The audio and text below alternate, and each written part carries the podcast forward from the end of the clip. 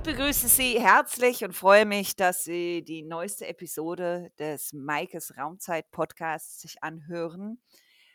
Heute dürfen wir über ein ganz besonderes Thema sprechen, besonders in der Form auch, weil es uns vielleicht nicht allen bewusst ist, wie sehr es uns tatsächlich immer jeden Tag auch umgibt, in wie vielen unterschiedlichen Formen es möglich ist. Und zwar reden wir über das Thema Trauer und Trauerbegleitung.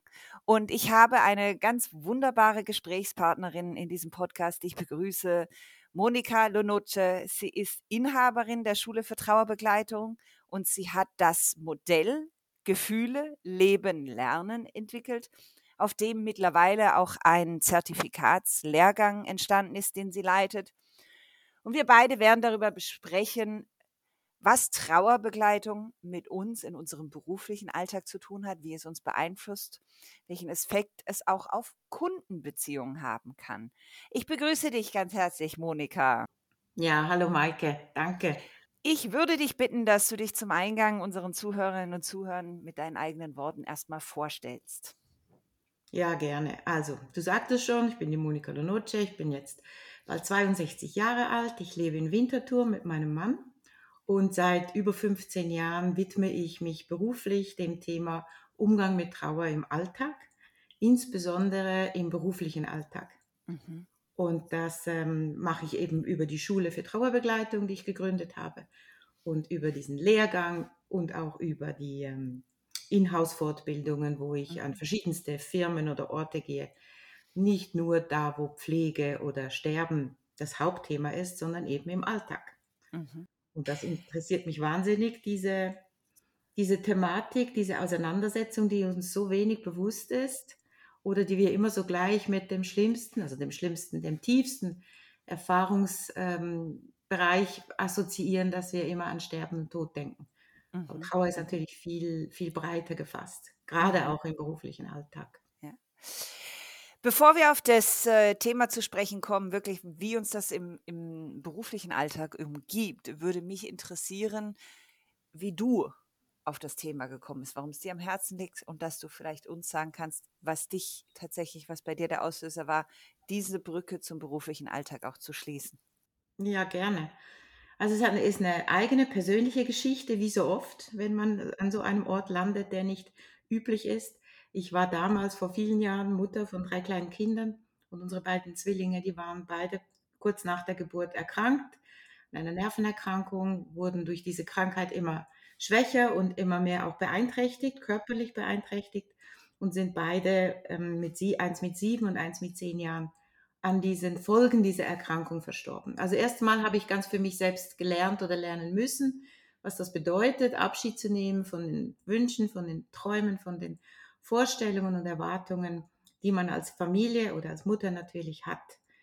Und dann aber erst danach habe ich die Erfahrung gemacht im Alltag, wie hilflos, wie unsicher, wie ungeübt das ganze Umfeld ist. Und natürlich nicht nur die Privatperson aus meinem persönlichen Netz, das ist was anderes, sondern auch Berufs, wirklich Fachleute, wie sie da auch anstehen. Und es scheint wie nicht vorzukommen oder nicht tief genug vorzukommen. Ja, wie begegnet man jetzt jemand? Was tut man? Was ist Trost? Da gibt es die verschiedensten Vorstellungen, Prägungen. Und ich meine jetzt nicht verschiedene Kulturen, sondern wirklich unsere hier, sagen wir mal, mhm. Schweizer oder deutsche Kultur oder mhm, mh, mhm. Und das hat mich dazu bewogen, äh, mir zu überlegen, aber das kann doch nicht sein. Also wir alle haben mit Verlust zu tun. Früher oder später, niemand, niemand, gar niemand kann ohne diese Erfahrung durch dieses Leben gehen. Wie kommt es, dass wir so wenig darüber wissen? Auch ich selbst. Wie kommt es, dass ich nicht weiß oder nicht genau weiß, was, äh, was ich damit jetzt anfange, wie ich und meine Familie, die geblieben ist, also mein Mann und mein Sohn, wie kommt es, dass wir nicht wissen, wie genau wir uns gegenseitig unterstützen, helfen können? Und mhm. ich meine jetzt nicht die Gemeinschaften, die eine Familie vielleicht hat oder nicht hat, auch religiöse, sondern ganz normal im Alltag. Also wie, mhm. wie geht man auf jemanden zu? Und das war eigentlich so die Initialzündung zu sagen, ich will das lernen, das muss man doch lernen können. Wieso kann man das nicht lernen? Schon, mhm. ja, das hat ja vor allem mit Gefühlen zu tun. Mhm, mhm. Du sprichst aber was sehr Wichtiges an. Also es geht um Gefühle, es ist was höchst Persönliches. Es ist ja wirklich da, wo man selber manchmal ansteht und nicht weiß, was du auch gerade erzählt hast aus deiner Erfahrung heraus, wie man mit damit umgehen kann, wie man das lösen kann. Umso schwieriger ist es natürlich auch für das Gegenüber oder andere, die nun einen vielleicht gar nicht persönlich so nahe stehen, damit umzugehen.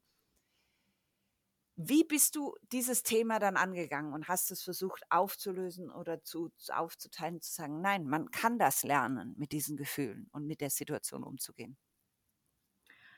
Ja, das ist eine spannende Frage. Also erstmal habe ich mich auf die Suche gemacht, was gibt es? Und alles, was ich gefunden habe, war nicht wirklich das, was ich meine.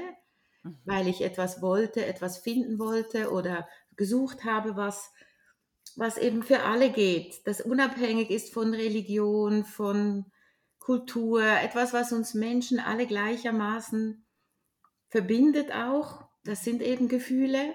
Und, äh, und da auch, ob es Kinder sind, ob es Erwachsene sind, ob es, ich weiß nicht, welche, welche Stufe, wo, wie, wann, welches Alter.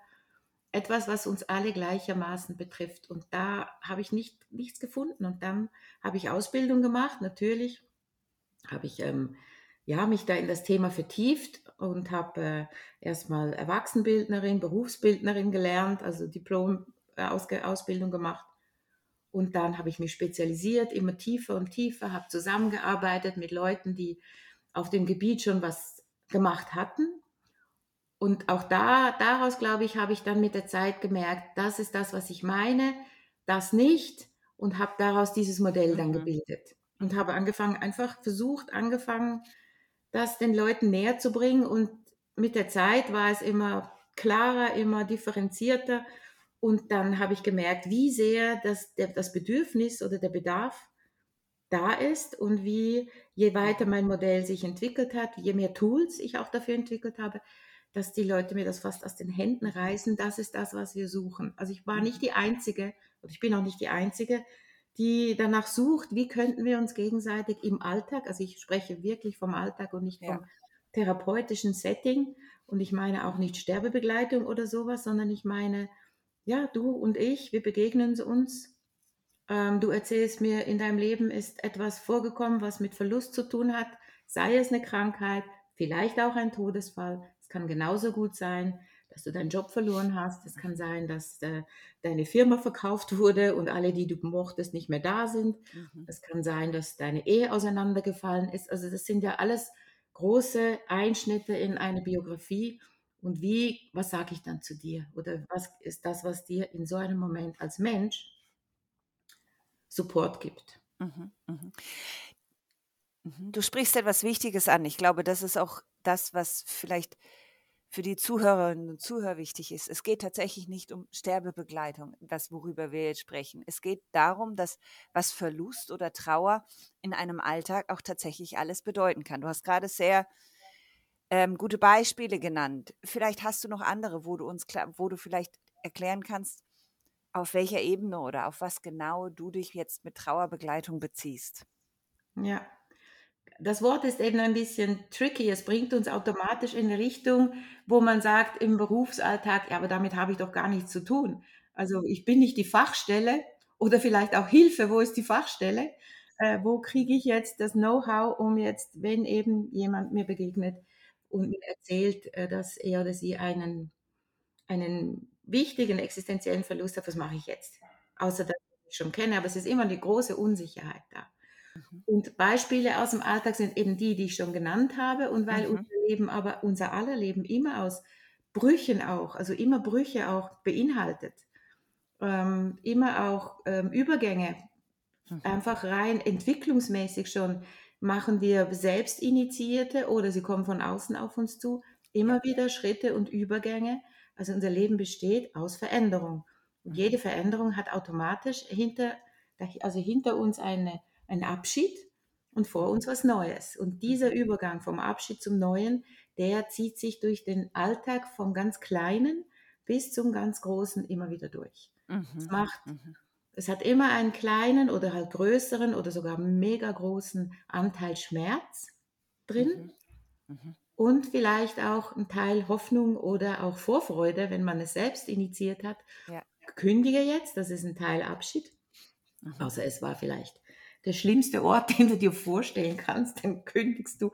Und trotzdem, es hätte ja besser, es hätte ja anders sein können. Ja. Also es hat Ja. so viel mit unseren Vorstellungen und Erwartungen zu tun, wie Mhm. etwas sein sollte, was es aber in den selten, seltensten Fällen ist. Und Mhm. manchmal bemühen wir uns, dieses, diese Vorstellung, diesen Idealzustand zu erreichen. Mhm. Und es gelingt vielleicht teilweise oder gar nicht. Mhm. Und das, diesen Abschied von dem, was wir uns wünschen oder vorstellen, das ist schon auch eine Grundlage, um zu verstehen, Trauer spielt immer mit. Mhm. Es spielt immer mit, jeden Tag bei jedem Menschen irgendwo, mehr oder weniger. Und Kinder zeigen uns das ganz gut, die wechseln ganz schnell diese Übergänge. Außer es wäre jetzt gerade die Mama gestorben oder so, dann brauchen sie auch länger, aber sie sind nie permanent in einem einzigen Gefühl. Sie sind wie viel flexibler oder weicher. Sie können glücklich sein, lustig sein, traurig sein, das können sie noch. Und je älter oder je erwachsener, sage ich jetzt mal, wir werden, umso schwerer tun wir uns damit, weil wir viel mehr darüber auch nachdenken. Was ist richtig, was ist falsch, darf ich das, soll ich das, kann ich das? Das verhindert natürlich diesen Flow, den wir als, den wir emotional eigentlich hätten. Ja. Also es ist eigentlich so ein bisschen äh, 'ne Schere, die aufklas klafft immer wieder in solchen Situationen zwischen unseren eigenen Vorstellungen, Erwartungen, Wünschen, Hoffnungen, was du alles gesagt hast, und vielleicht der Realität und dann die Gefühle, damit umzugehen tatsächlich auch. Ähm, wie hast du das du wir hatten eingangs von diesem Trauerbegleitmodell auch gesprochen. Wie hast du das in diesem Modell umgesetzt? Kannst du uns dazu noch etwas mehr sagen, bitte?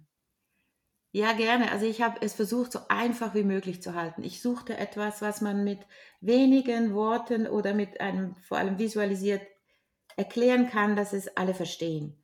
Und diese, es gibt ja alte, viele haben vielleicht schon gehört von Trauerphasen und Modellen, die, die sagen, erst kommt das und dann kommt das und dann kommt das. Und heutzutage sprechen wir nicht mehr von Phasenmodellen, wir sprechen nicht mehr von Abläufen, die einer gewissen Reihenfolge folgen. Das ist nicht der Fall.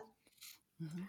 Und in diesem Modell geht es darum, fünf verschiedene Erfahrungsbereiche, sage ich jetzt mal, zu erkennen oder sichtbar zu machen. Und einer ist eben die Realität. Mhm. Und bei der Realität, das will ich jetzt hier wirklich einflechten, weil das ist so etwas, was sich so tief in den ähm, Köpfen eingebürgert hat, dass man sagt, die Realität, die muss man erstmal akzeptieren, sonst kommt man nicht weiter. Und ich behaupte, nein, niemand muss die Realität akzeptieren. Vielleicht kommt man irgendwann dahin, dass man sagt, ich habe das akzeptiert, die Realität. Aber wenn ich voraussetze, hör mal zu, du musst diese Realität akzeptieren, sonst kommst du nicht weiter, dann stelle ich ja schon mal eine Erwartung auf an den anderen. Mhm. Ja, also wir haben schon Druck und Erwartung und wenn du das nicht schaffst und bla bla bla. Mhm. Und wenn ich aber sage, anstatt die Idee zu haben, die Realität zu akzeptieren oder akzeptieren zu müssen, wie wäre es, wenn wir sagen, die Realität als solche einfach anzuerkennen, dass es sie gibt. Das Mhm. und das ist geschehen. Das heißt Ja. noch nicht, dass ich es akzeptieren muss, aber das und das ist geschehen und darüber sprechen wir. Und ich habe dann nicht die Erwartung im Hinterkopf, das muss ich akzeptieren. Ja, vielleicht kann man ja sagen, aber es macht es nicht einfacher. Mhm. Also die Realität ist eine Ebene, die Gefühle sind eine Ebene. Dann diese große Anpassungsleistungen, die Menschen vollbringen. Man könnte es auch Lebensleistung nennen. Also es verändert sich etwas, etwas, was dich vielleicht ähm, total aus der Bahn wirft, etwas, was sich bedrohlich anfühlt. Dann gehst du in diesen Anpassungsmodus. Wie komme ich Mhm. da weiter oder sogar raus aus diesem Dilemma oder aus dieser Sache? Also große Anpassungsleistungen und auch hier sind viele Erwartungen, dass die Menschen denken, ja, das musst du so machen, schneller machen, das ist der falsche Weg, das ist der Weg. Also alle haben irgendwelche Vorstellungen und niemand kann jemand anderem den Weg zeigen, nicht wirklich. Ich rede immer noch vom Alltag. Ja. Maike, wir sind nicht im therapeutischen Modus. Ja. Also jeder findet seinen Weg und was aber wirklich hilfreich ist, ist das andere sehen und anerkennen, die Anstrengung, die jemand vollbringt. Mhm. Das wird eigentlich viel zu wenig gesehen. Alle richten den Blick darauf, was noch nicht, nicht mehr, nicht richtig geschieht. Mhm. Mhm. Und ich plädiere dafür, den Blick darauf zu richten, was ein Mensch an Kraft und an Energie, und Mut auch aufbringt, um eine solche Situation in irgendeiner Form wieder auf ein Level zu bringen, dass ich sowas wie Alltag spüre. Mhm. Und dann haben wir die Ebene eben, wo ich mich erinnern kann, Erkenntnisse daraus ziehe. Das sind so Momente, wo ich wieder das Gefühl habe, es gibt eine gewisse Stabilität, ob jetzt im Äußeren oder in mir drin, wo ich sage, ja, die Sonne scheint auch, auch wenn es im Moment schwierig ist, aber es gibt Momente, wo ich sehe oder fühle, das ist, Leben ist gut für mich. Und das ist nicht eins nach dem anderen. Das sind Dinge, die manchmal sogar gleichzeitig geschehen. Also die Realität, meine Gefühle, meine Anpassungsleistung, meine Erkenntnisfähigkeit, all das in einem, vielleicht sogar in einem Moment oder in ein paar Minuten. Und das ist diese große Komplexität, die wir haben. Und dass da Menschen dann unsicher sind und nicht wissen, was sagen, wo, wo den Blick hinrichten, könnte man mit so einem Modell oder kann man mit so einem Modell einen Teil dieser Unsicherheit nehmen. Also im Sinne von sprechen wir jetzt über die Realität, was ist denn passiert? Oder wie geht es dir damit? Man muss auch im Berufsleben nicht immer gleich von Gefühlen reden. Das ist ja ein gefährliches Wort heutzutage. Also, also alle wollen Gefühle, aber dann doch lieber nicht. Also man könnte auch einfach sagen, ja, wie geht es dir denn damit? Und dann die Frage nach der Bewältigung, also wie, wie kommst du damit klar? Hast du Unterstützung? Das heißt ja nicht, dass ich sie geben muss, aber ich könnte ja mal fragen. Oder eben dann, vielleicht gibt es Momente, wo, wo man reflektieren kann. Und dann gibt es schon noch eine fünfte Ebene, aber die würde ich jetzt nicht unbedingt in den, in den Alltag einflächen, weil das eine sehr persönliche ist. Das ist diese Ebene des Bewusstseins, der Spiritualität vielleicht, des, dieser Umgang. Das ist aber eine über, übergeordnete Ebene. Aber diese anderen vier, die kommen im Alltag, wir bewegen uns darin so stark, dass wir es schon gar nicht mehr merken. Mhm. Ähm, ich würde gerne vielleicht nur, um für die Zuhörerinnen und Zuhörer nochmal zu klären, du sagst immer, wir sprechen hier von Realität und nicht von Therapie. Kannst du Mhm. vielleicht diesen Unterschied kurz nochmal deutlicher machen? Vielleicht ist es nicht jedem. Ja, also Reali ähm, Alltags, ich spreche von Alltagsrealität oder Therapie. Und Alltag ist das, wo das, dass wir mehr oder weniger in einer Range, sage ich jetzt mal, mittelbelastbar bewältigen können, auch mit krisenhaften Momenten, aber wir finden darin einen Weg. Und es, der Alltag bietet nicht unbedingt über eine längere Zeit regelmäßige Räume, wo ich vertieft in eine Situation eintauchen kann.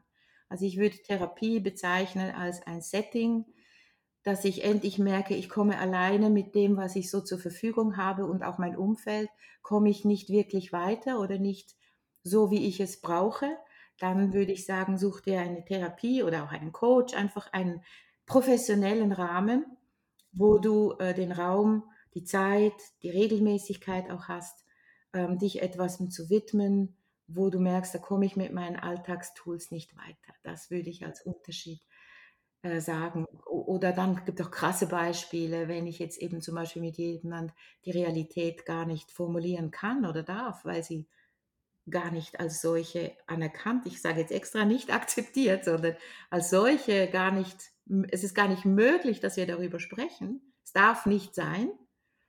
Dann ist das etwas, was aus meiner Erfahrung oder Sicht über diese Alltagsebene hinausgeht. Da, da muss man wie an einem ganz anderen Ort anfangen. Okay, ja. Ja.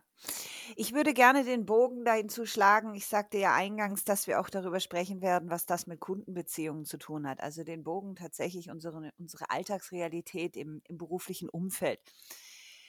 Ich sagte jetzt eingangs Kundenbeziehungen, aber wenn ich dir zuhöre, kommt mir im ersten Moment ja eigentlich auch, auch die Mitarbeiterbeziehung, eigentlich eher ein bisschen die, die firmeninterne Kultur und das Miteinander in den Sinn.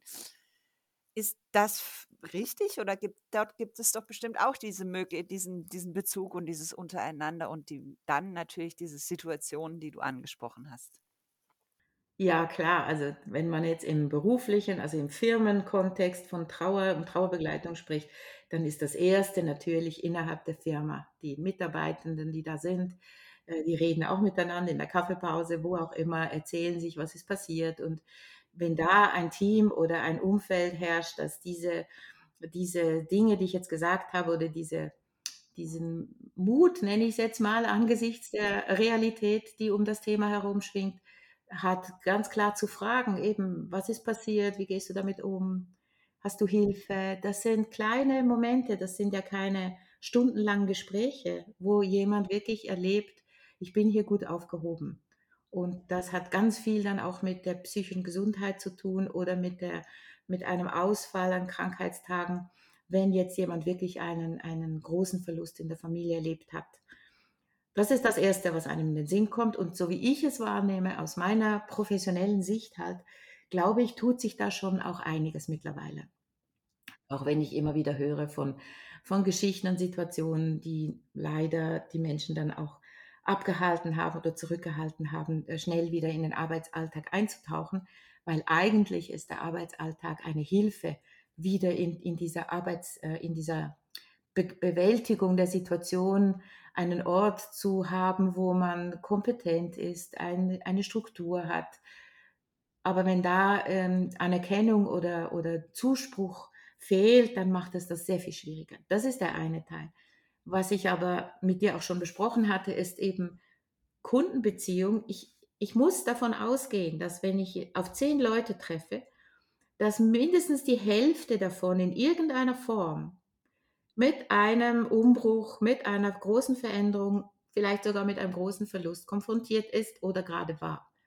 Weil das einfach so ist. Da gibt es auch Zahlen dazu, wie viele Menschen sind in ihrem nahen Umfeld von Abschied, Trauer, auch Tod konfrontiert. Und wenn ich das weiß und dann in eine, in eine Situation komme mit einem Kunden, einer Kundin und die, diese Kundin oder der Kunde das Thema zur Sprache bringt, wenn ich dann nicht verstumme oder nur sagen kann, mein Beileid, was durchaus angemessen ist, also es ist sicher ein angemessener Satz zu sagen, mein Beileid oder das macht mich betroffen. Aber dann, wie geht es dann weiter? Und da nicht nur den Mitarbeitenden intern diese Momente, diese, nennen wir, nennen wir es mal so, menschliche Mikromomente anzubieten, sondern eben auch in einem Gespräch, wenn es sich ergibt, ähm, zu wissen, ja, wie gehe ich jetzt damit um? Und auch das, das ist kein, eben, es ist kein Therapiegespräch, es geht nicht eine halbe Stunde, wir sind klar in einem beruflichen Kontext. Wir haben ein, eine Absicht in diesem Telefongespräch oder in dieser Begegnung. Mhm. Aber was sage ich dann? Mhm. Und wie kann ich es machen, dass es mir als jetzt die, die, die diese Begegnung hat, dass es mir nachher auch gut geht? Mhm. Also emotional, nicht, mhm. Nicht im Sinne von, ich konnte den retten, das ist überhaupt nicht die Idee, sondern ich konnte ja. jemandem einen kleinen Moment öffnen und wir sind uns darin begegnet und ich mhm. konnte aus, aus, aus meinem, also einem Menschsein heraus dem anderen sagen, ich habe gehört, was dir passiert ist, es macht mich betroffen und ich äh, sehe, was für eine Leistung vollbringst, du vollbringst und das ist auch ein sehr hilfreicher Satz. Ich äh, möchte dir meinen großen Respekt ausdrücken. Mhm. Mhm mein Respekt für die Leistung, die du gerade vollbringst. Mhm. Punkt. Mhm. mhm. Das sagt mhm. niemand. Mhm. Sondern nur, oh, hoffentlich geht bald alles vorbei. Hoffentlich bist du bald wieder glücklich und zufrieden. Aber wer weiß das schon? Ja, ja. Ähm, ich würde gerne, bevor wir auf diese Kundenbeziehung, also in dem Fall diese externe Beziehung zu sprechen kommen, nochmal auf die firmeninterne Situation zu sprechen kommen. Wir haben uns im Vorfeld unterhalten und du hast mir ein, ein Beispiel genannt, ein Unternehmen, wo du gerade auch ähm, aktiv unterstützt. Ähm, wir haben alle die Corona-Zeit noch nicht lange her, auch wenn wir gerne gar nicht mehr zurückdenken dran, gell?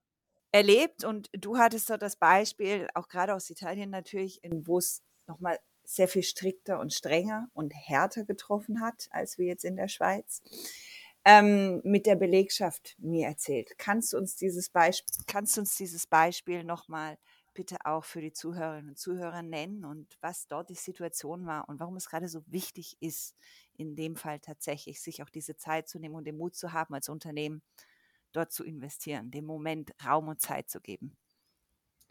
Ja, das war eine sehr spannende Erfahrung auch für mich, weil es aus einem Bereich kommt, der dem ich sonst eigentlich nicht einfach so begegne.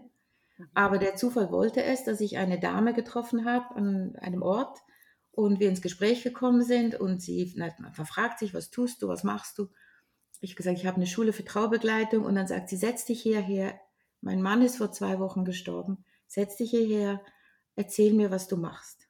Mhm. Und diese Dame ist eine ähm, Firmeninhaberin eines IT-Unternehmens, das sie vor 40 Jahren gegründet hat.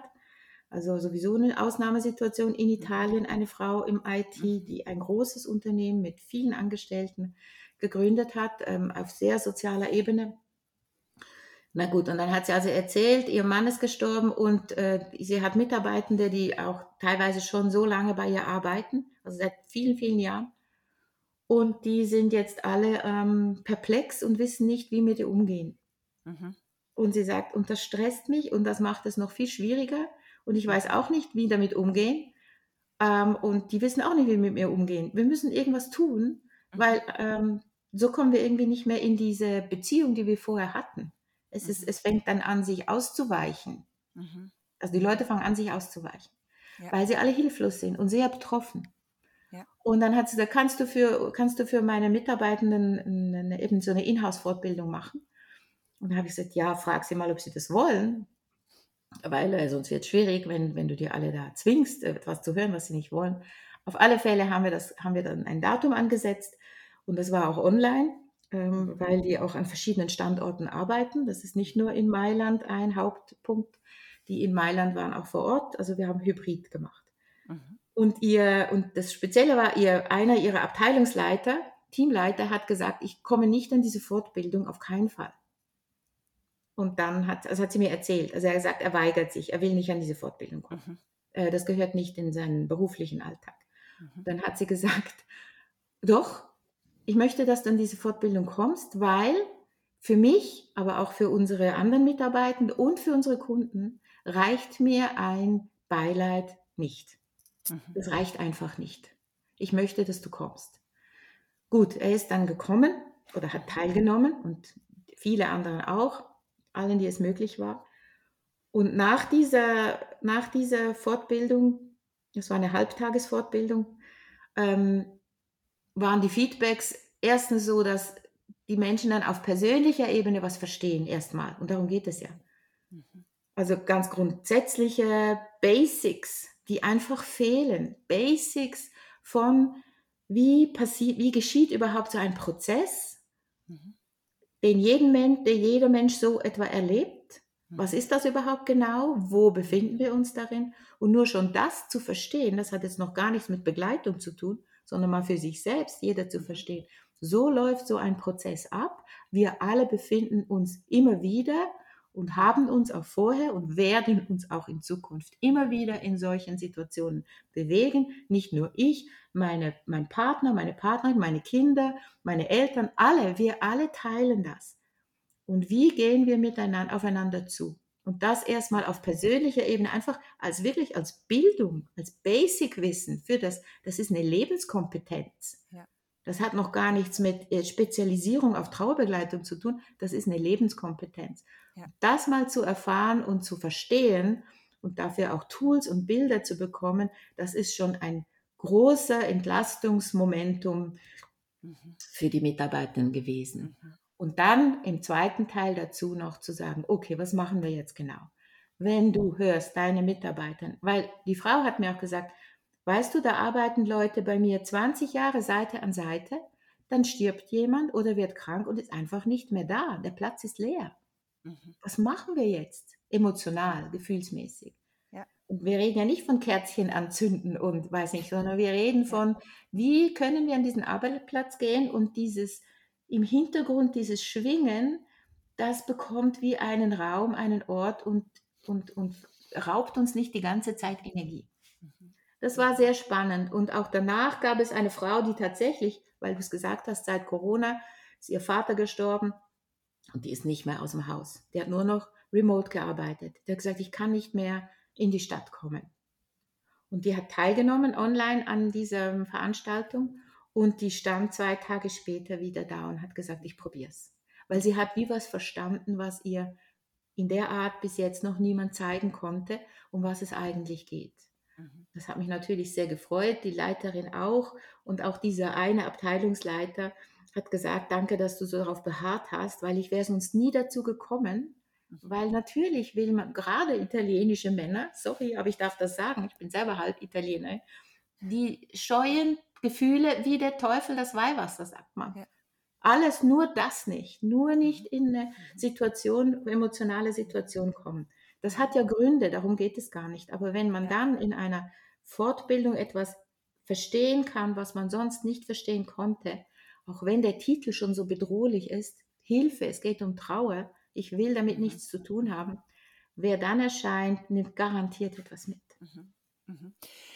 Eben, du sprichst was Spannendes an, ob es für Männer oder Frauen oder im beruflichen Alltag sei es, dass das für Gefühle erstmal in dem Fall gar kein Platz ist oder dass es diese Erwartung oder die Idee gibt, ist natürlich, äh, ja, äh, die eine vielleicht Realität. Du sagst aber, wir sprechen wieder von Trauern, vom, auch von, von Tod und natürlich in der Form. Aber du hattest auch von einem anderen Beispiel gesprochen, wo es darum ging, dass teilweise ja die Belegschaft aufgrund von Corona nicht dort war und nicht vor Ort arbeiten durfte und dann wieder nach den Lockerungen zurückkommen musste, was allein schon dadurch ja wieder ähm, Diskrepanzen und für Missstände unter der Belegschaft gesorgt hat, wo es dann plötzlich um ganz andere Themen der Trauer ging, nicht um Sterben, sondern ähm, ja, eigentlich mehr wie Wut oder vielleicht Enttäuschung oder so. Vielleicht kannst du auch dieses Beispiel noch, noch schildern. Ja, das kommt auch aus Italien. Ähm, die hatten, wie du gesagt hast, hatten wirklich äh, schwere Zeiten, extrem harte Restriktionen, auch äh, gerade im mhm. Pflegebereich. Mhm. Und äh, da durften also alle, die sich nicht impfen lassen wollten, durften nicht mehr zur Arbeit kommen, wurden suspendiert.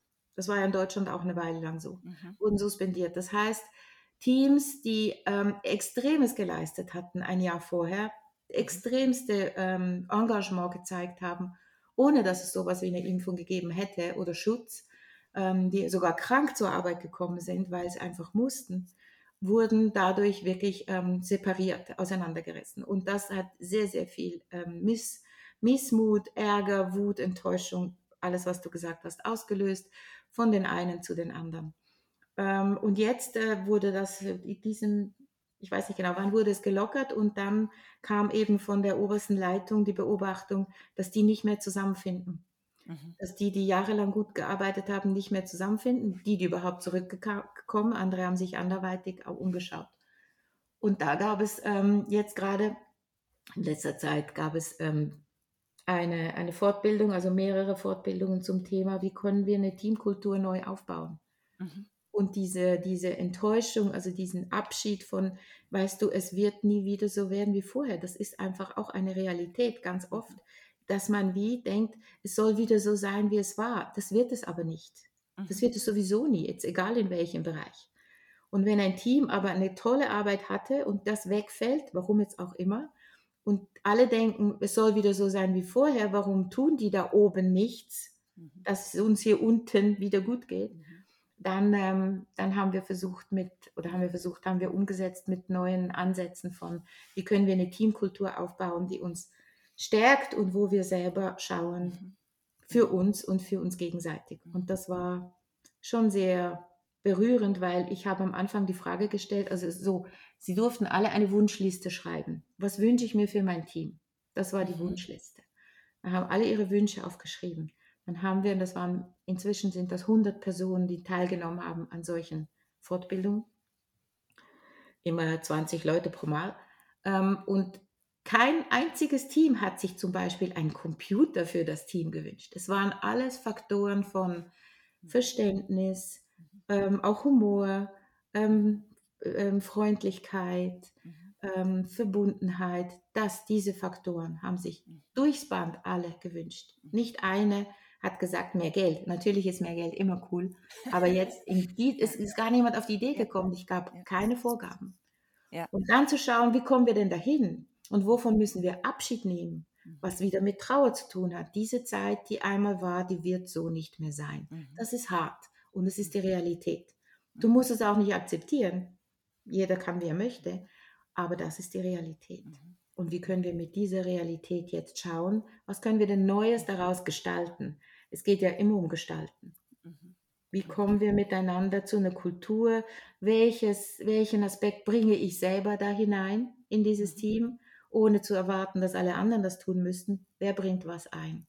Mhm. Und da, wenn man sieht, Abschied hat etwas mit Schmerz und mit Verlust zu tun. Und dann heißt es ja nicht einfach Abschied, es heißt ja Abschied nehmen. Also was können wir denn nehmen an Neuem oder an Bewährtem und mitnehmen? Also es heißt Abschied, das ist der Teil, den ich zurücklasse. Und dann heißt es nehmen, das ist der Teil, den ich mitnehme für die nächsten Schritte. Weil sonst komme ich eh nicht vorwärts. Also bei jedem Schritt, den ich tue mit meinen Füßen, muss ein Fuß, ein Bein Abschied und dann mit dem nächsten Schritt nehmen. Weil sonst komme ich schon gar nicht von einem Ort zum anderen. Also einfach so als bildliches Beispiel. Dieses Abschied nehmen heißt let und dann go auf Englisch. Ja, ja. Das heißt let, also lass, und go. Es bezieht sich auf go und im Deutschen bezieht sich aufs Nehmen. Mhm. Mhm. Und das zu verstehen, das ist wieder Basic. Basic Wissen, was ist uns geschehen, was hat es mit uns gemacht, wie haben wir versucht, das zu bewältigen, wenn wir heute es zurückschauen, was haben wir daraus gelernt und wie gehen wir jetzt weiter. Mhm.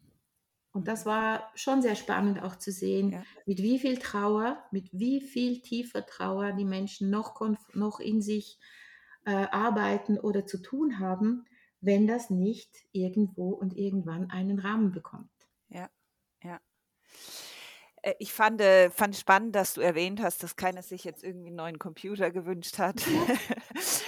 Ich erwähne das aus dem Grund und warum spannend, das, das, das erinnert mich so ein bisschen an die Idee, die manchmal auch ähm, es vielleicht in Unternehmen vorherrscht. Ja, ich möchte nachhaltige Kundenbeziehungen aufbauen und äh, ja, Digitalisierung vorantreiben und Kundenexperience. Dann machen wir doch, implementieren wir doch ein neues Tool. es geht so ein bisschen in die Richtung. Es zeigt, naja, es geht immer nicht nur um das Tool und die Digitalisierung, sondern es gibt noch die Dinge da herum und die Ebenen, die ebenso wichtig sind, die ihren Raum brauchen. Vielleicht teilweise sogar wichtiger sind. Ähm, ich möchte ein anderes Wort gerne jetzt in unser Gespräch ähm, einbringen, weil ähm, wenn ich an Unternehmen denke, ist das das Wort, über das wir häufig sprechen und häufig hören und gerade durch nach Corona und vor Corona, während Corona, auch, auch durch andere, durch die, die Wirtschaftssituation, wie sie ist, nämlich Change Management. Alle sprechen von Change Management, es wird darüber diskutiert in Unternehmen, Firmen intern und dann natürlich auch, ja, wie können, was müssen wir ändern, was können wir aufstellen und wie gehen wir es an, wie nehmen wir die Belegschaft mit, wie machen wir Kundenprodukte, das bezieht sich auf alle Ebenen. Ähm, das scheint mir so ein bisschen, als würde es ja auch in diese Richtung gehen. Ja, Hat es auch was mit dem Wording zu tun, dass, dass tatsächlich Trauer da, bei vielen erstmal, ja, wie vielleicht auch bei dem Herrn in Italien, erstmal wie, wie Ablehnung oder auch Angst vielleicht hervorruft oder es betrifft mich ja nicht oder ich möchte nicht oder ich kann vielleicht auch nicht? ja, klar. Ganz sicher, ganz sicher hat das Wording einen Einfluss und Trauer ist einfach sehr besetzt. Sehr persönlich, äh, das hat mit unserer Prägung, urersten Prägung zu tun.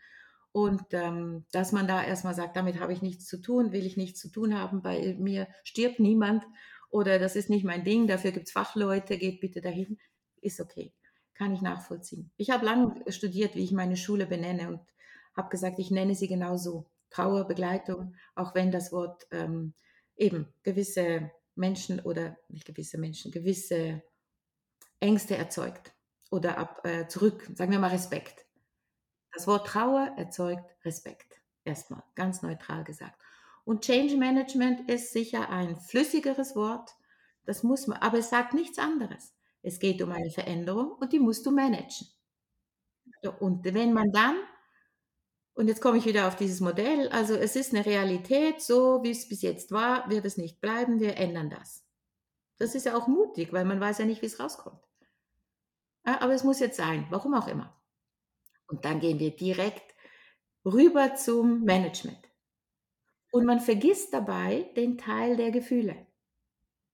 Und der raubt, wenn er nicht seinen Platz bekommt, und nochmal, ich rede jetzt nicht von fühl mich, Hand, Händchen halten, sondern ich rede einfach von Wissen. Wenn er nicht seinen Raum bekommt, und das hat mit Kultur zu tun, dann braucht dieser Teil permanent Energie. Und niemand weiß, wo die Energie hingeht. Und die fehlt dann beim Management. Und dann fallen Leute raus und, und, und, werden krank, bekommen Schmerzen. Also das ganze Ding ist wie ein, ein Fuß auf dem Gas und der andere ist auf der Bremse und niemand weiß warum. Was ist die Bremse? Das ist ein Teil. Das sind diese Gefühle, die reingehören, weil Beziehung, ob jetzt Mitarbeiterbeziehung oder Mitarbeiterbindung, ja auch dieses Wort, oder Kundenbeziehung oder Kundenbindung, hat ja immer diesen Teil von ich und du, wir zwei und wir machen was zusammen und hoffentlich machen wir was Tolles. Wir probieren mal. Dann gibt es noch einen anderen Aspekt, den, der ganz wichtig ist und auf dem mein Modell wissenschaftlich gründet. Und das ist auch so ein Wort, das äh, nicht bekannt ist. Das hat mit ähm, dem Kohärenzempfinden zu tun. Also was macht, dass Menschen gesund oder stärker gesund werden? Heute ist eher das Wort Resilienz bekannt im großen Sinne. Aber das ist noch älter, das Modell, es steht vor der Resilienz.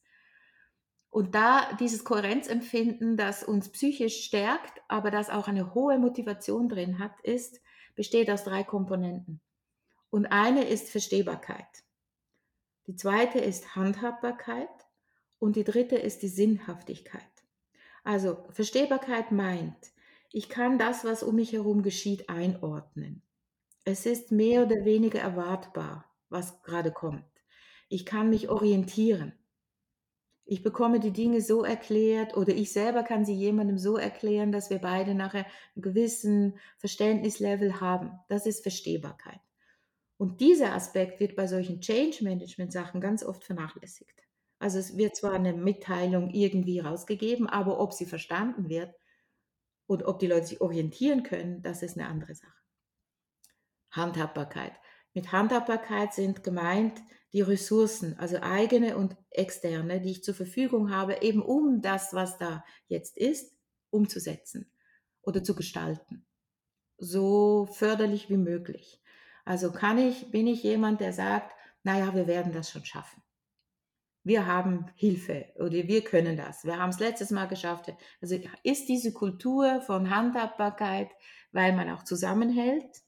Je mehr miteinander im, in diesem Modus äh, gehen, umso klarer wird die Richtung dann vorgegeben von denen und die anderen können auch folgen, weil die sagen, oh, die wissen, was zu tun ist.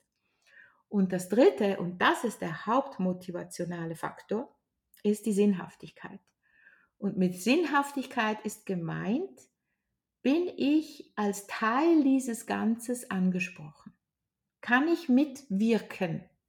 Kann ich zumindest mitdenken? Das heißt ja nicht, es muss gemacht werden, was ich meine, aber bin ich als Wesen in diesem ganzen großen, komplexen Prozess, bin ich ein Teil davon oder nicht? Und das macht es aus, ob Menschen motiviert sind und auch bereit sind, Altes gehen zu lassen. Weil sonst hängen sie an diesem Alten und sagen, das war besser. Warum war es besser? Mag ja sein, dass es überhaupt nicht besser war, aber ich kannte es. Ich war Teil davon, selbst wenn wir nur geschimpft haben den ganzen Tag. Ich war Teil davon. Und jetzt wird alles neu, viel Unsicherheit. Es gibt Studien darüber, wirklich Studien äh, sind schon älter, ähm, die in Produktionsbetrieben, wo große Change, Change also Veränderungen passiert sind, ähm, die Leute wurden zwar informiert, aber dann weiß ja niemand, welche Abteilung wird aufgelöst, wie viele Leute werden gekündigt, was, will, was will die neue Führung oder die neue Leitung. Wie viel Energie geht da verloren?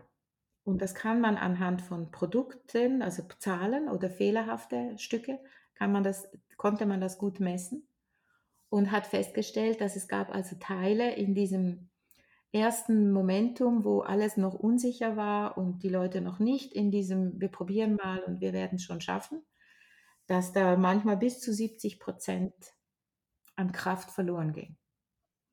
Also viel Energie, das lohnt sich, dahin zu schauen und solche Veränderungen, die ja immer mit Verlust zu tun haben, mit dem Abschied und dann das Nehmen. Und die, wenn das gelingt, gewinnt, äh, gewinnen einfach alle. Mhm. Mhm. Ist, wäre es dann in dem Fall für dich eine Empfehlung an Unternehmen, einerseits natürlich das Management mitzunehmen auf diese Reise, dieses Verständnis überhaupt für das Thema und diese Situation, diese ja, mögliche Situation und Empfinden für die Mitarbeitenden, sage ich mal, wie äh, zu bilden oder überhaupt äh, zu coachen oder nennt man es, wie es mag. und auf der anderen Ebene auch immer die Mitarbeitenden? Oder wie würdest du empfehlen, ein Unternehmen so ein Thema anzugehen? Es kommt ein bisschen aufs Unternehmen an und auf die Kultur, die da schon herrscht, aber es ist schon so, dass, dass es beide Seiten braucht. Mhm. Also jetzt das, wo ich dir vorher erzählt habe, diese, diese Teams, die nicht mehr zusammenfinden, da war es ganz klar, die Führung, die beobachtet hat, ähm, welches die Klagen sind, also die hingehört hat Mhm. und geschaut hat, was ist denn los? Mhm. Wieso sind die alle so müde? Ähm, die haben nicht mehr Arbeit als vorher. Sie sind wieder gleich viele Leute und sie kommen nicht mehr in die Gänge. Was ist passiert? Da war es die Führung, die das initiiert hat und die Leute sind aber dann diesem Angebot gefolgt. Also dann hat man ja gesagt, wir probieren das mit äh, Fortbildung äh, und zwar quer durch die ganze äh, Belegschaft und wir machen daraus auch Multiplikatoren. Also während die Fortbildung kommt, geht als Multiplikator wieder raus zurück ins Team, dass möglichst viele von diesen, von diesen Inhalten erfahren. Das ist das eine. Und manchmal sind es aber die Mitarbeitenden selbst, die etwas initiieren und sagen, ähm, irgendwie, wir brauchen das. Schön, wenn es gehört wird und etwas getan wird. Es gibt noch ähm, ein anderes Beispiel, das vielleicht zeigt, so was es im Kleinsten macht. Also ich war für eine Fortbildung an einem Ort und ähm, da werden früh morgens dann die Räume eingerichtet und so gestuhlt, wie man es haben möchte. Jetzt da komme ich und es ist nicht das, was ich brauche. Dann kommt dieser Mitarbeiter, das, die kommt aus der Werkstatt oder Hauswartung und, ähm, und sieht, dass ich anfange, Tische und Stühle umzustellen. Und dann geht eine Katastrophe los. Dieser Mann schimpft dermaßen, er kommt dermaßen in Rage, also nicht gegen mich, aber gegen die, gegen seine, seine, seine gegen die Prozesse in der Firma, ähm, weil er das nicht richtig erfahren hat, was er tun muss. Aber das war gar nicht der Grund. Also er fängt an zu schimpfen und zu schimpfen und sagt immer wieder, ähm, ich bekomme kein Geld. Dafür bekomme ich kein Geld. Und dann denke ich die ganze Zeit, weil er immer wieder von Geld spricht, was ist da los? Was hat das mit Geld zu tun? Und dann sagt er, sollen die doch selber ihre Sachen einrichten. Ich habe genug davon, ich habe das gemacht. Wieso bekomme ich das nicht mitgeteilt? Die, so, die bekommen das Geld und ich bekomme kein Geld und schimpft und schimpft. Und meine wenigen zwei, drei Versuche, mit dem Mann in eine Verbindung zu bekommen und zu sagen, es ist alles in Ordnung, äh, es ist kein Problem, wir lassen es so. Also zu schauen, dass der irgendwie wieder zu sich kommt, keine Chance. Er geht also wutentbrannt, nachdem er das gemacht hat, raus. Und erst viel später also ich sage dann das den Leuten, da ist, das war heute Morgen ein richtiger Zirkus hier. Ich verstehe nicht, was dieser Mann so dermaßen außer sich gebracht hat. Und dann mit der Zeit habe ich herausgefunden, dass in diesem Betrieb aus irgendeinem Grund wurden die Überstunden nicht mehr vergütet, sondern sie mussten freinehmen. Mhm. Jetzt haben aber viele mit diesen Überstunden auch ihr kleines Gehalt aufgebessert und Überstunden gab es aber trotzdem und jetzt dies, auf dieses Gehalt nicht mehr äh, zurückgreifen, also diesen Zusatz nicht mehr zurückgreifen zu tun, trotzdem Überstunden zu leisten, mhm. die man dann frei nimmt. Natürlich ist das auch nicht ein, ein Wunschkonzert. Mhm. das hat aber jetzt nicht mit dem, glaube ich, Management der Familie zu tun, das war äh, der Firma zu tun, sondern das war für alle so, also alle in den Büros, die ganzen Administrationen, alle, alle hatten die gleiche Vorgabe. Nur dieser Mann hat das überhaupt nicht verstanden und viele haben das nicht verstanden. Was genau okay. ist der Grund? Das heißt ja nicht, dass sie mit damit einverstanden sein müssen, aber sie verstehen es noch nicht mal und ja. dann ist es kein Wunder, wenn er dermaßen ausflippt mhm. und, äh, und sagt, ich, hab, ich bekomme kein Geld und muss hier die ganze Zeit Überstunden leisten, mhm. weil andere Fehler machen. Das meine ich mit Verstehbarkeit, Handhabbarkeit ja. und Sinnhaftigkeit, weil wenn ich selber nur ein ein unter ferner Liefen bin und niemand meinen Wut und meinen, meinen Frustration überhaupt hört und wahrnimmt, außer innerhalb des Teams, mhm. dann bin ich sowieso schon lange weg, mhm. innerlich. Und komme nur ja. noch, weil ich muss, weil ich existenziell ja. abhängig bin davon. Ja. Und das hat mich so betroffen gemacht, wie etwas nicht verstehen können zu solch wahnsinnigen zusätzlichen Verlusten führt mhm. an Mitarbeiterkraft, an Mitarbeitern sowieso. Mhm. Und die sind ja nicht so einfach mehr zu finden. Mhm. mhm. Mhm. Wenn ich jetzt mal ganz provokativ sagen dürfte, na ja, das Management, du sagtest vorher selber, es ist ja kein Wunschkonzert, kann ich auch sagen, Mensch, okay, ist kein Wunschkonzert hier, wir führen, der, das sind die Regeln, das sind die, die Situation, die Kultur in unserem Unternehmen, passt ja nicht, dann hm, geh. Schafft ja nicht unbedingt, du sagtest vorher, wichtiges Thema, ein, eine, eine Unternehmenskultur, die freundlich oder willkommen heißend ist. Warum aber sollte das Management trotzdem zuhören? Vielleicht auch gerade in Richtung, was du vorhin sagtest, Kundenbindung und Mitarbeiterbindung im Blick, Hinblick auf dieses Thema. Also meine Antwort ist ganz einfach, weil ich das merke. Auch wenn niemand darüber spricht, ich merke das. Wenn ich in einem Krankenhaus bin als Patientin, dann merke ich, ich kriege mit, sind die freundlich zueinander oder nicht. Kommen die gerne zur Arbeit oder sind die gefrustet? Das kriege ich als Patientin ab. In irgendeiner Form. Und sei es nur, dass mir, dass die Türen laut zu und aufgemacht werden. Weil ich es in einem Restaurant als Kunde, ich will da essen gehen und ich gehe in diese Restaurants, wo die, die, das Team eine gute Laune hat. Das Essen muss natürlich gut sein, aber die gute Laune des Teams macht, dass ich da wieder hin will. Weil ich merke, in einem Team, sind die da oder sind die gar nicht da? Also ich meine emotional. Geht es denen gut oder geht es denen schlecht? Das merke ich und das entscheidet, wohin gehe ich in meinen Aufträgen. Du gehst doch nicht irgendwo hin, wo die Leute schlechte Laune haben, die ganze Zeit schimpfen. Das will ich nicht hören. Ich gehe dahin, weil ich was anderes brauche. Im Zug, in der, in der Bahn. Also wenn da, wenn ich sitze in diesem Speisewagen und habe äh, hab eine schöne Fahrt, schau raus, vielleicht habe ich noch meinen Laptop, arbeite ein bisschen und hinten in der Küche von diesem Speisewagen schimpfen die die ganze Zeit über ihre Vorgesetzten sowas. Da wird mir schlecht dabei. Dann packe ich meine Sachen und gehe in ein anderes Abteil und denke mir, was tut ihr mit euren Leuten? Das ist einfach grundsätzlich danach, wie wir Menschen uns Plätze aussuchen, wo wir sein wollen oder nicht. Auf was gründet meine Auswahl? Und sie gründet darauf, wie sind die Leute dort unterwegs? Früher oder später ist das die entscheidende Frage. Das behaupte ich jetzt einfach mal aus meiner eigenen Erfahrung. Wenn wir nun noch tatsächlich auf diese Kundenbindung, Kundenbeziehungen, also sprich die externe Beziehung vom Mitarbeiter zum Kunden zu sprechen kommen. Ähm, es geht auch, gibt auch dort diese Situation, jetzt mal tatsächlich, wenn ich als Mitarbeiter in so eine Situation komme, mit dem Kunden spreche. Nehmen wir den Kundenservice. Dort haben wir tagtäglich die Kunden am Telefon. Ist es da dann nicht auch die Situation und die Wichtigkeit zu sagen, eben, da habe ich jemanden, der ist emotional, der ist traurig, der ist vielleicht sauer, wut, auch aus welchem Grund auch immer. Vielleicht ruft er an wegen einem Service, aber eigentlich ist hinten dran tatsächlich was anderes passiert. Wie kann dieser Moment die Kundenbindung und Kundenbeziehung beeinflussen? Also erstmal, wenn du an so eine Situation kommst, rate ich dir, atme. Atme durch und, und dann hilft wirklich dieses Bild, alle Menschen gehen durch teilweise schwierigste Lebensmomente.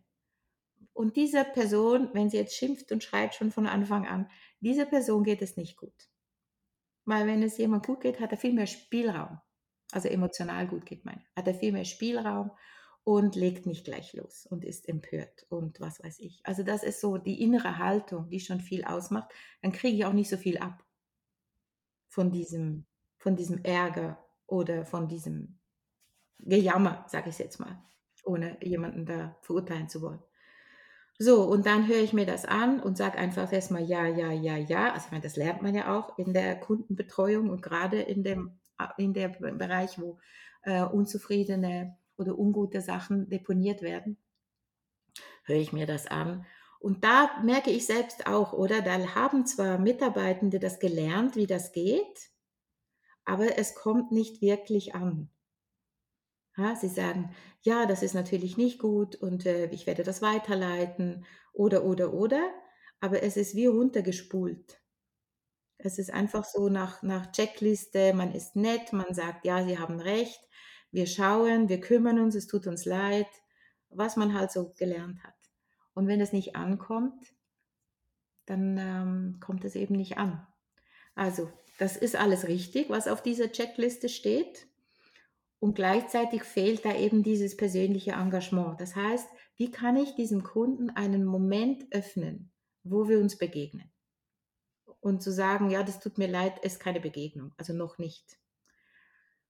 Aber zu sagen, sie sind, also ich, habe, ich kann jetzt vielleicht nicht gut ein Beispiel machen, weil es einfach aus der Luft gegriffen ist. Müssten wir jetzt fast spielen, dass du ärgerlich bist und ich dir antworte. Das machen wir jetzt auch nicht.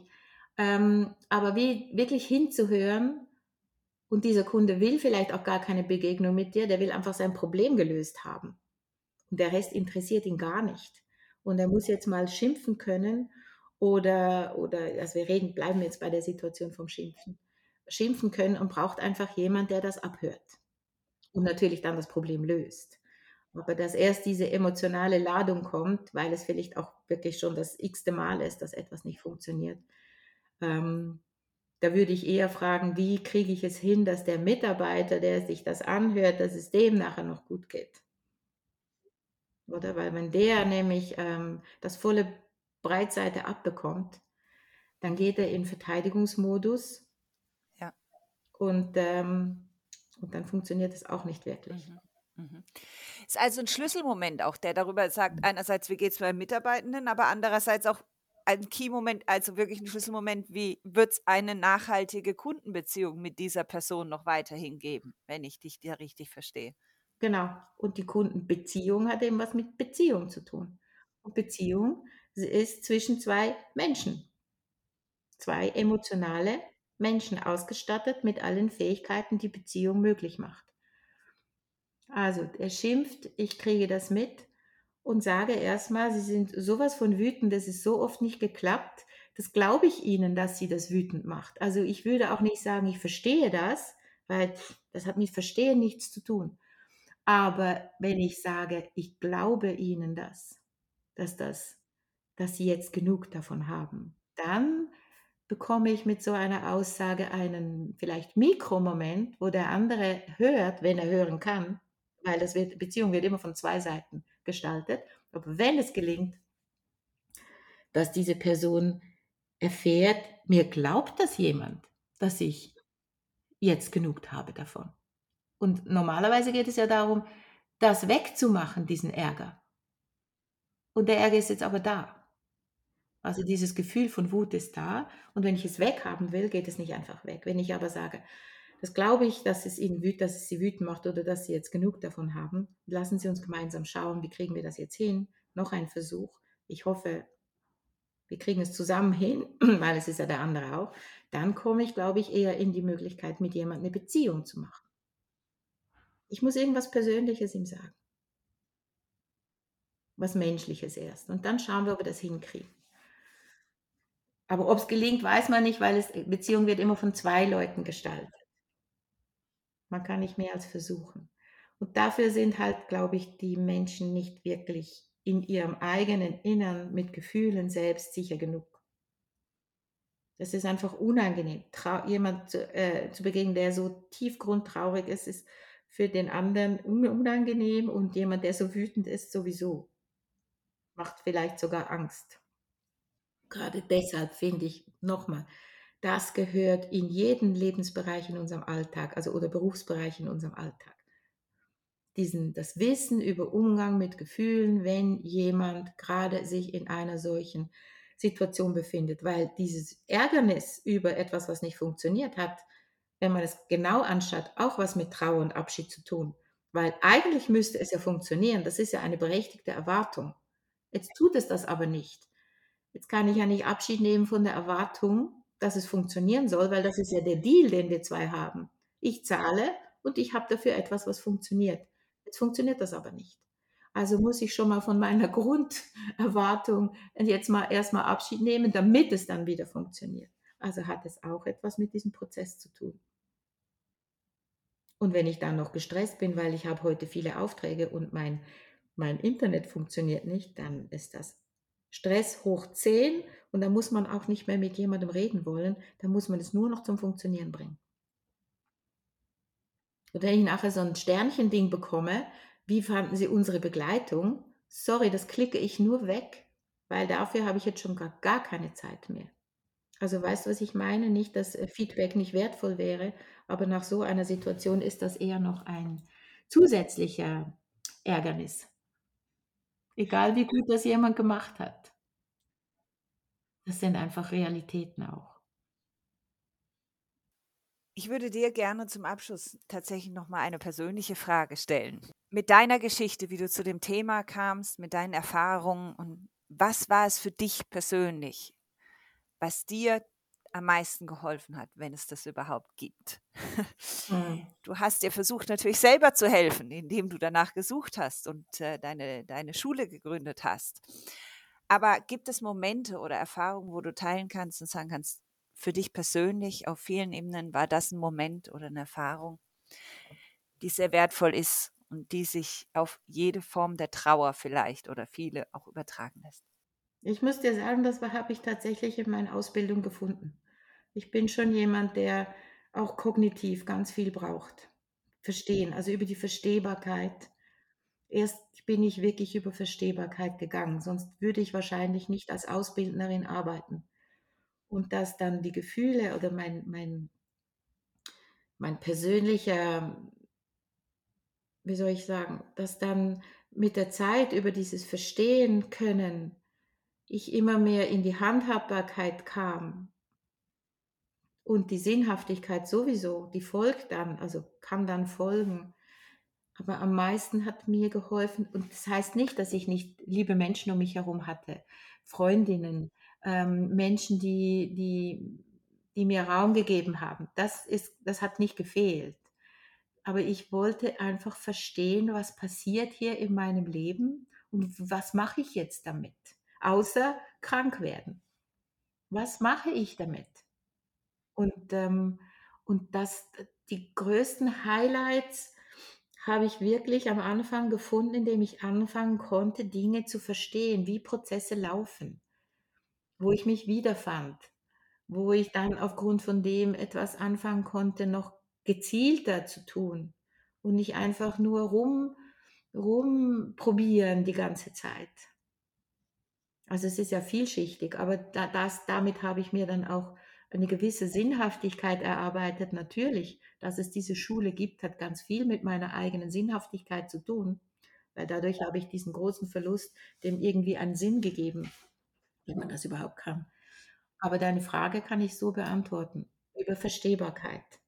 Wenn Menschen Dinge verstehen können, ist ein großer Teil des, der Unordnung, des Chaos im Kopf schon mal beruhigt. Ich danke dir, Monika, für dieses wunderbare Gespräch. Ich für meinen Teil nehme auch sehr viele Ebenen daraus mit, aus diesem Thema. Ich finde es wirklich sehr spannend, dieses, diese Ebene des Verstehens ich, ich, ich, und der Sinnhaftigkeit. Mir fallen da eben ganz viele Situationen ein im beruflichen Alltag. Es gibt diese verschiedenen Generationen, den Generationenwechsel. Alle sprechen von Gen Z, die über natürlich ihre Sinnhaftigkeit suchen. Wir haben so viele Berührungspunkte mit diesen Themen in so vielen verschiedenen Ebenen kommen wir in diesem Moment zusammen, Menschen, Mitarbeitende untereinander, mit dem Kunden oder auch im Privaten, natürlich. Ähm, wo all das reinspielt, was du gesagt hast, wo wir eigentlich Raum schaffen müssen zum Verstehen, wo wir einen Sinn geben müssen, wo wir gegenseitig miteinander wachsen müssen. Ich von meiner Seite kann nur sagen an dich, also wirklich Respekt und danke dafür, was du geschaffen hast und dass du mit uns, mit den Zuhörerinnen und Zuhörern in dieses Thema eingetaucht bist. Auch wir müssen jetzt Abschied nehmen, aber ich hoffe natürlich, dass Sie, liebe Zuhörerinnen und Zuhörer, für sich etwas aus diesem Gespräch mitnehmen können, sei es, dass Sie als Manager tatsächlich vielleicht mal auf Ihr Team achten, bei sich selber anfangen auch zu überlegen. Management bitte auch. Nehmen Sie das Thema mit, denn Trauer ist vielschichtig, vielseitig und ähm, betrifft uns alle in jedem Rahmen. Vielen lieben Dank, Mo.